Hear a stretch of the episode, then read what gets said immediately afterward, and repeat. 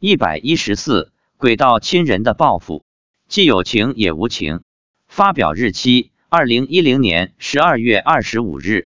人常常怕鬼，因为我们看不见他们，而他们能看到我们。又因为人常常以为鬼会害人，所以怕鬼。也因为常常听到一些阴森恐怖的鬼故事，让人感觉鬼是无情的冷血。其实鬼跟人差不多，有好也有坏，他们也有亲情，有眷属，也有五欲六尘。下面要讲述的是我们家里遇到过的一次鬼道亲人报复的故事，希望大家能引以为戒。那是六年前的清明前夕，女儿还在上小学的时候，四月二日星期五放学回家，女儿说下午在学校摔了一跤，撞在课桌的角上。我们一看，她下巴下面的脖子上摔破了，涂了红药水。我们让她以后走路小心一点。四月三日是周六，我家清明节过节祭祖，妻子便问我父亲。我们女儿在学校怎么摔了一跤？是怎么回事？父亲说，是我的那两个小时候去世的哥哥姐姐搞的。我的姐姐抓了我女儿一下，我的哥哥推了我女儿一下，所以就摔了一跤。我问他们为什么要这样？父亲说，因为我女儿经常会说奶奶，骂奶奶。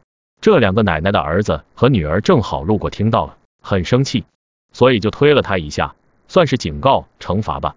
由此看来。他们作为母亲的儿女，虽然早年夭折，但对母亲还是有感情的，遇到问题都维护着母亲，向着母亲。而我虽然是他们的弟弟，但我女儿骂奶奶，他们一样要教训，又有点六亲不认。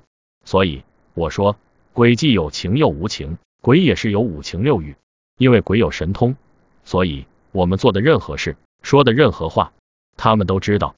不是有句话叫做“平日不做亏心事”。不怕半夜鬼敲门，一点都不假。妻子为此与那两位说了，要他们以后不准这样。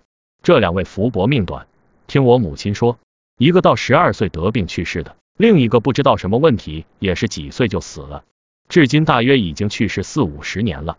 我家自从立祖宗牌位后，他们两个每次都来我家接受供养，生活慢慢也都有改善。去年二零零九年年初的一次祭祖，他们对我妻子说。